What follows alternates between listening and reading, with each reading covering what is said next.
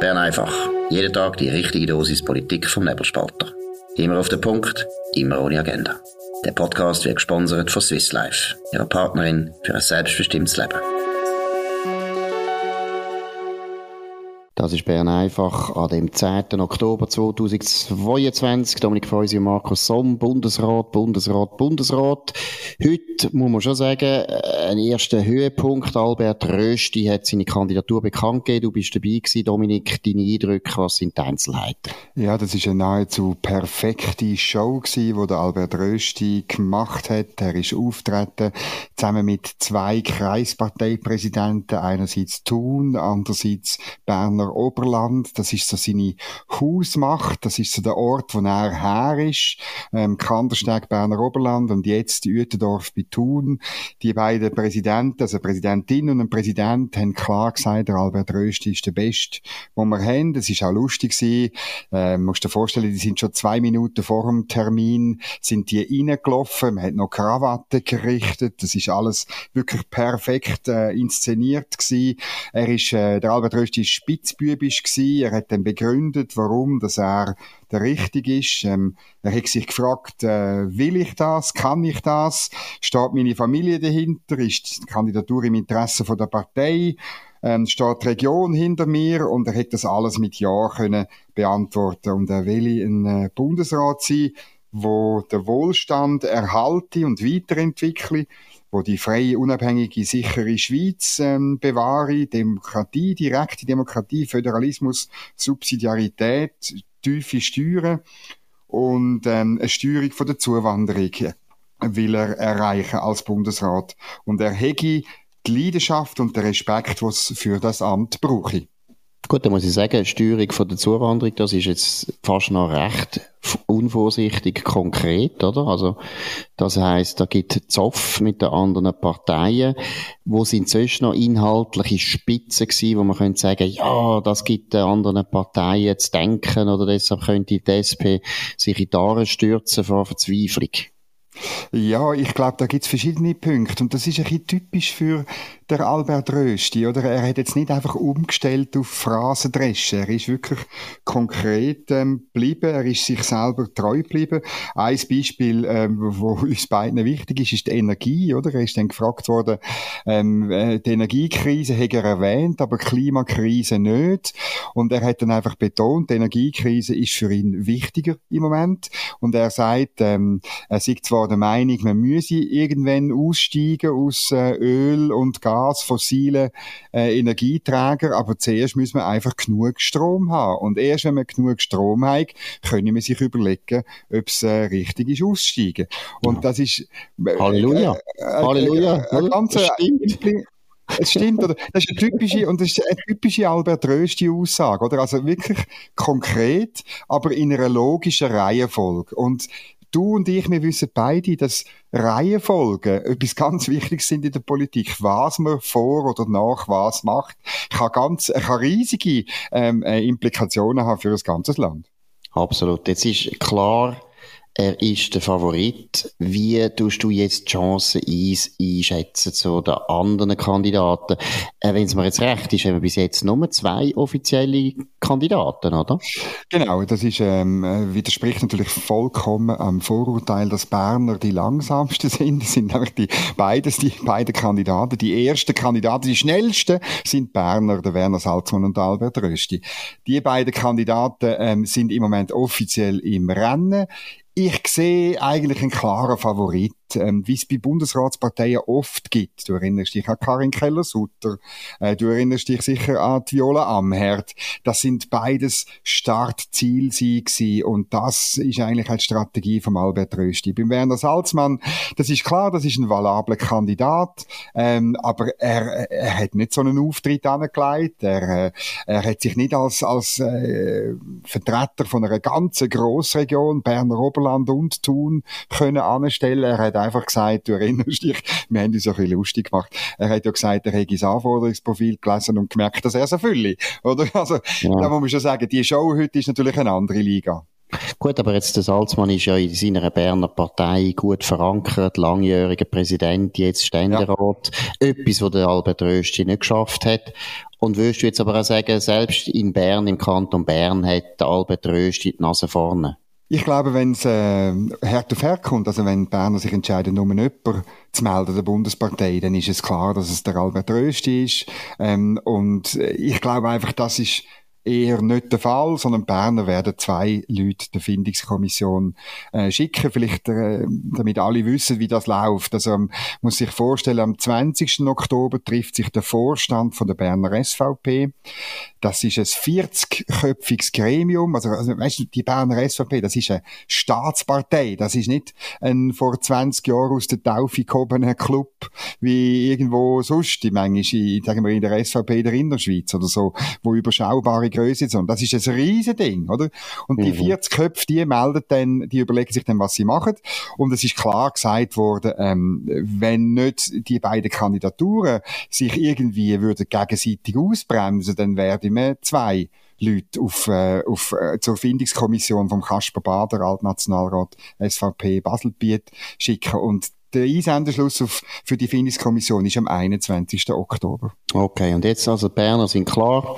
Berner, du hast es gesagt, das ist die alte Staatspartei. Seit dem Ersten Weltkrieg haben die eigentlich zuerst die SVP immer beherrscht.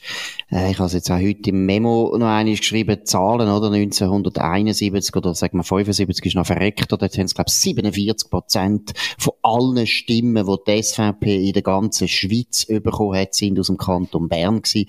Also, das ist früher noch die dominante Sektion von der SVP und es sieht ein bisschen so aus, als würde das wieder passieren, weil der andere grosse Gigant, Zürcher SVP, ist völlig am Ablausen. Die haben niemand, kein Kandidat, ist eigentlich ein ganz peinliches Debakel. Wie schätzt du das ein, Dominik? Ja, peinliches Debakel finde ich jetzt ein bisschen übertrieben. Sie haben einfach, sie haben einfach die Leute nicht, ähm, nachdem zwei ähm, bereits abgelehnt haben, nämlich der Gregor Rutz und Nathalie Rickli. Ich habe wirklich äh, noch, du weißt, vor einer Woche haben wir den Gregor Rutz noch recht weit oben gehabt im Rennen. Er hatte wirklich Chancen. Er hat abgelehnt, weil er, weil er nicht will, weil er auch den Rückhalt vermutlich nicht gespürt in der Partei. Ähm, und darum ist jetzt eigentlich nur noch der Thomas Matter im Rennen. Ich habe mit ihm telefoniert. Er sagt bloß, ja, es laufen Gespräche. Das ist keine Absage, aber das ist auch nicht eine, eine Zusage Zusage, ich weiß nicht recht. Bei ihm kommt natürlich dazu, er müsste seinen Beruf und sein Unternehmen aufgeben. Das ist für ihn ein höherer Preis. Er ist mit äh, Hut und Haar ist er Bankier. Also darum glaube ich am Schluss, es geht dort bei der SVP Zürich eher noch darum, dass man ein bisschen, äh, nicht alle gleichzeitig sofort abseit, äh, weil der Kantonalpräsident irgendwie ganz dringend eine Kandidatur gefordert hat. Genau, aber du bist jetzt da ein bisschen milde, ein bisschen diplomatisch, weil letztlich, nein, ich meine, also muss man schon sehen, das ist ja die Nachfolge Planung, die in den letzten 15 Jahren offensichtlich nicht stattgefunden hat. Man hat nicht Leute nachgezogen oder gefördert, die man kann nachher als Bundesrat präsentieren kann. Man ist ja nicht plötzlich äh, vor der Situation, dass einer Bankier ist und nicht kann. Und der Gregor Rutz, äh, meiner Meinung nach, ein wäre ein hervorragender Kandidat. Und dass er jetzt nicht äh, irgendwie gefunden hat, ich muss. Und er hat jetzt nicht so eine riesen Firma hinter sich. Das ist schon komisch. Also ich muss ehrlich sagen, nein, ich finde, ich finde, es ist ein Debakel. Weil letztlich geht es ja um das. Ich finde, die SVP Zürich hat den alten Wirtschaftsfreisinn von der vom Zürcher Kanton abgelöst. Und sie wären eigentlich als stärkste bürgerliche Kraft in der Verantwortung. Und das hätte es doch früher noch nicht gegeben, in den grossen, grossen Zeiten von der FDP, dass die einfach keinen Kandidat haben für den Zürcher Sitz. Das hätte es einfach nicht gegeben. Fertig. Gut, aber wenn die SVP wirklich eine Art äh, der, der Wirtschaftsfreisinn wette weiterhin beerben, oder dann hätte man müssen sagen, Gregor Rutz, du musst antreten und ähm, du weißt genau, dass das scheitert irgendwie an einem Misstrauen in Herliberg. Du kritisierst in deinem Memo den Marco Chiesa und den Thomas Eschi, aber du müsstest eigentlich sagen, der, der Christoph Blocher und seine Tochter, die müssen eigentlich sagen, okay, wenn wir weiterhin wenn wirtschaftsfrei sind von Zürich sein, dann müssen wir eigentlich der Ex freisinnige Gregor Rutz auf den Schild heben. Aber das ist nicht passiert. Dann müsstest du die zwei kritisieren. Ja, tun ja kritisieren. Ich meine, letztlich, ja, letztlich ist klar, alles, was in Zürich läuft oder schief läuft, ist letztlich auch die Verantwortung von Christoph Blocher, oder? Oder Magdalena Matullo, wo jetzt einfach eben auch relativ schnell gesagt hat, nein, ich bin nicht, ich bin nicht eine Kandidatin. Ja, ist nicht gut. Ist wirklich nicht gut. Und wenn man, eben, wenn man antritt, als SVP Zürich, wo eigentlich der sogenannte Weichsinn will aus, aushebeln. Dann muss man aber schon schauen, dass man wirklich der, der Starksinn ist. Und das ist offensichtlich jetzt auch nicht der Fall. Ja, das ist natürlich so, oder? Das ist ein das Dilemma, wo man in Zürich drin ist, oder? Dass man halt wirklich ein bisschen, ein bisschen zwischen den eigenen Ambitionen und den Sensibilitäten von der Parteileitung ein bisschen, ein bisschen auf, äh, zwischen ja. Das kann man so sagen. Dort bin ich bei dir. Ja gut, also ich glaube, der Zürcher SVP-Flügel, den kann man jetzt wieder abschreiben. Das Kapitel ist jetzt abgeschlossen. Nein, nein, es wird nicht so sein, weil äh, sie sind immer noch sehr stark und sie werden auch wieder mal gute Leute haben. Aber jetzt ist äh, vom Timing, wenn man eben noch weiss, dass Uli Maurer selber Zürcher ist, hat man ja, also man hat das alles relativ schon lang gewusst und man steht da mit leeren Händen. Das ist peinlich. Ich bleibe dabei. Das ist keine gute Personalpolitik. Und die ganze Partei, muss ich sagen, eben, ich meine, Innerschweiz ist auch so ein Fall die Innerschweiz wäre meiner Meinung nach eine super Gegend für die SVP. Da hätte es auf jeden Fall müssen einen Kandidat aufbauen oder eine Kandidatin. Auch das ist nicht passiert. Also es ist natürlich in der Innerschweiz meiner Ansicht nach so, dass die Partei zwar von Wahlerfolg zu Wahlerfolg eilt, aber ähm, sie ist natürlich in der Exekutive nicht wahnsinnig stark, außer im Kanton Schweiz. Dort muss ich aber sagen, die, das sind jetzt wirklich sehr lokale ähm, Regierungsräte, wo ich jetzt nicht unbedingt äh, mit dem Format bundesratswürdig würde anschauen. Und eine Ausnahme in der Innerschweiz ist der Heinz Dendler. Dort sehe ich steigende Chancen, wenn er wirklich antritt. Aber es bleibt das Handicap, wenn du kein Netzwerk in Bern hast. Und dann ist immer noch Monika Rüger, ähm, wo, wo, wo ich auch sehe, ähm, wo das noch machen Der Thomas Aschi ist auch noch umeinander. Dort, äh, der hält sich auch bedeckt. Da weiss man nicht recht, was er will. Ich habe auch mit ihm telefoniert. Er will nichts sagen zum jetzigen Zeitpunkt, was nicht unbedingt darauf eindeutet, dass er noch seinen Hut in den Ring ruft wirft. Absolut. Also habe ich auch nicht das Gefühl, also ehrlich gesagt habe ich bei allen das Gefühl, was du jetzt genannt hast, die werden nicht antreten. Auch der Heinz Dendler ist kein Selbstmörder, weil es ist natürlich klar, da muss man jetzt fairerweise am Schluss sagen, Albert Rösti ist erstens wirklich ein guter Kandidat, zweitens er liegt auf der Parteilinie, es gibt gar keinen Grund, dass man ihn wirklich bekämpft, oder, weil man findet, ja, also der macht ja das da gut und der hat jetzt Zeit und Lust, warum nicht? Also von dem her erwarte ich nicht noch sehr viele andere Kandidaturen. In dem sind für uns Journalisten nicht lustig, aber so ist halt das Leben. Man hat nicht immer Bundesratskandidaturen, hm. die man gerne hätte. Nein, gehen wir noch zu einem anderen Thema mal ein bisschen etwas anderes. Deutschland, Wahl in Niedersachsen. Die SPD kann sich halten, die Grünen legen zu. Für mich äh, muss ich sagen, Deutschland bleibt das Rätsel und wird immer mehr ein Rätsel. Dominik, was ist dein Eindruck? Ja, das ist wahnsinnig, wie, wie das Resultat daherkommt. Also die SPD hat verloren, 3,5 Prozent, bleibt stärkte Kraft. Jetzt reden alle davon, die SPD hätte gewonnen. Okay, CDU 28 Prozent, schlechteste Ergebnis seit mehr als 60 Jahren, oder? Muss sich vorstellen, Niedersachsen ist, ist nicht einfach so ein sozialdemokratisches oder eben ein grünes Terrain. Gewonnen haben wesentlich die Grünen. Ähm, gewonnen hat auch die AfD. Ähm, wo, wo, äh, wo wirklich äh, einen Sieg bringt und, und verloren hat die FDP, die ist komplett pulverisiert, also komplett pulverisiert. Die kommt ziemlich sicher nicht in den Landtag in eine Quittung für eine nicht-liberale Politik, in einer nicht-liberalen Koalition, würde ich sagen. Das ist ähm, sehr, sehr schwierig.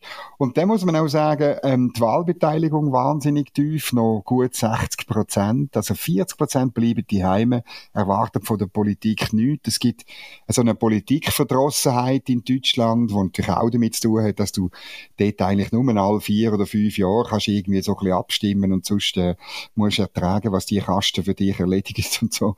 Ähm, das ist natürlich frustrierend, aber das äh, ist schon schwierig in dem Land. Vor allem haben die Wahlen keine Konsequenzen, das ist ja, ja schon deprimierend. Jetzt meine, die armen Siecher, die jetzt gestern wieder wählen sind, ja, jetzt hast du wieder die gleiche Regierung wie vorher Also, meine, irgendwo, und so fantastisch ist ja die Leistung nicht. Das sieht man am schlechten Ergebnis von der SPD, dass viele Leute äh, schon finden, die machen das nicht gut, aber sie sind immer noch an der Regierung. Also, es gibt einen Wechsel. Also, die Grünen, wahrscheinlich gibt es eine rot-grüne Regierung, oder? Ja, aber die SPD bleibt, oder? Die ja, SPD ja, genau. bleibt an der Macht. Und die hast du ja eigentlich vielleicht nicht mehr wollen wählen und jetzt ist sie wieder da. Also, die Leute, die äh, die Regierung eigentlich haben wollen abwählen, die werden das nächste Mal gar nicht mehr wählen. Und das Zweite, was mich auch schon wahnsinnig irritiert, wenn du Bundespolitik anschaust, ich finde die Grünen, vor allem der hochgelobte, ehemals hochgelobte Wirtschafts- und Klimaminister Robert Habeck, der macht so eine traurige Falle, dass gleichzeitig immer noch so viele Leute finden, die Grünen müssen noch stärker werden und sie haben also massiv zugelegt für deutsche Verhältnisse, muss ich schon sagen, das deprimiert einem. Also hat man wirklich das Gefühl, Kopfendeckel, was wählen die eigentlich? Und mit, nach welchen Kriterien gehen die wählen? Also das ist ja die Spitzenkandidatin Julia Hamburg, geboren 1986 in Hannover. Ähm, ich habe nur schnell Ihren Wikipedia-Eintrag angeschaut. Äh, da steht lapidar, nach dem Abitur an der Hannoverschen Goethe-Schule im Jahr 2004 studierte Julia Hamburg Politikwissenschaft, Deutsche Philologie und Philosophie an der Georg-August-Universität in Göttingen. Einen Abschluss erreichte sie nicht. Julia Hamburg hat zwei Kinder und sie ist jetzt, äh, wird wahrscheinlich äh, Landesministerin und es ist, ich weiß nicht genau, was in Deutschland los ist, ob irgendwie das eine Voraussetzung ist zum Politikerin oder Politiker werden, dass du keinen Abschluss an der Uni erreicht hast und das überhaupt keine Rolle spielt, ob du je deinem Leben irgendetwas geschafft hast. Ja gut, und eben, ich finde, sie tun das langsam toppen. Also, wir haben uns schon müssen daran gewöhnen, dass sie ja keinen Beruf haben, oder? Dass sie alle mhm. eigentlich direkt von der Uni in die Politik gehen und dann eine Karriere machen in der Parteibürokratie und irgendwann ist als Bundeskanzler endet. Aber nein, jetzt nicht einmal ein Studium machen wir auch nicht mehr fertig. Ich weiss auch nicht, das nächste Mal werden die Leute nach dem Abitur grad, äh, zum Landesminister gewählt. Irgendwo muss ich sagen, es ist schon also eigentlich ein Zerfall von politischem Personal. Aber gleichzeitig der Wähler, meine, der ist geduldig. Also der Wähler ist unglaublich geduldig, oder? Also er wählt und wählt immer wieder das Gleiche.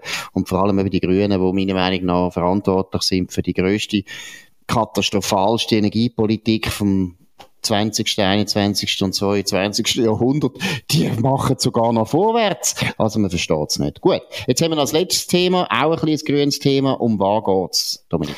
Ja, es gibt ja die radikale Gruppe Renovate Switzerland. Äh, die hat jetzt wieder angefangen mit, äh, mit Störaktionen. Es ist heute die vierte Aktion am Laufen in, in der Romandie, drei in der Romandie bis jetzt, äh, am Samstag auf der Hartbrück.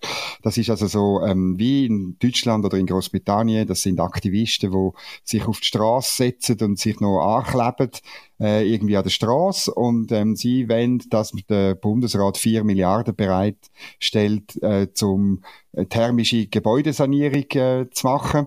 Sie checken nicht, dass es das Gebäudeprogramm schon längstens gibt und irgendwie, sie checken auch nicht, dass in der Schweiz äh, äh, so ein Protestmittel irgendwie äh, nicht funktioniert oder wie in Deutschland oder so, wo mhm. du eben nur kannst alle fünf Jahre wählen. Bei uns, mhm. wir haben die demokratischen Mittel, um das, zum können Mehrheiten erholen, anholen, darum glaube ich nicht, dass das Erfolg wird. Das Lustige finde ich, alle Aktionen bis jetzt haben äh, nach der 9 stattgefunden oder am Samstagnachmittag um 2 oder eben am Viertel von 9 9.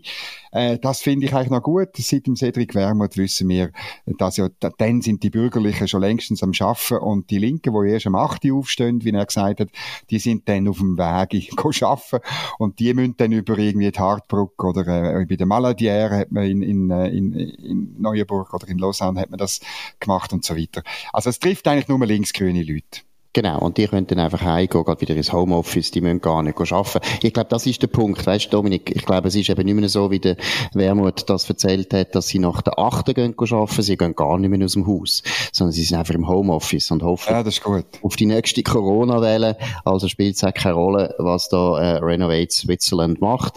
Aber ich glaube, du hast vollkommen recht, das sind alles so ausländische Methoden, Sabotageakte, eben, wo wir da in der WhatsApp gelesen haben, oder Sabotageakte, fragst du immer, hey, auf welchem Planet leben ihr eigentlich? Habt ihr, dann wieder mal ein Buch lesen über Schweizer Geschichte, dann lernen ihr auch, dass wir andere Institutionen haben, dann lernen ihr, dass wir direkte Demokratie haben. Überhaupt grundsätzlich finde ich, du hast es auch ein bisschen gesagt, die Linken, wieder Zeitung lesen, Bücher lesen. Einfach da, wo ihr früher noch gut gemacht habt, um 1910 etwa, da habt ihr nämlich noch Bildungsgruppen gemacht, da habt ihr noch diskutiert und ein bisschen gelesen und nicht einfach nur umgebrabbelt, was ihr jetzt macht oder eben sabotiert. Aber Leider wird der Ratschlag von uns nicht ernst genommen. Das ist Bern einfach gewesen, an dem 10. Oktober 2022. Dominik Feusi und Markus Somm auf nebelspalter.ch. Ihr könnt uns abonnieren auf nebelspalter.ch, Spotify und Apple Podcasts. Könnt uns weiterempfehlen, redet von uns, könnt uns hoch bewerten, da würde uns sehr freuen. Wir hören uns wieder morgen zur gleichen Zeit auf dem gleichen Kanal. Wir wünschen einen schönen Abend. Das war Bern einfach, immer auf den Punkt, immer ohne Agenda. Gesponsert von Swiss Life, ihrer Partnerin für ein selbstbestimmtes Leben.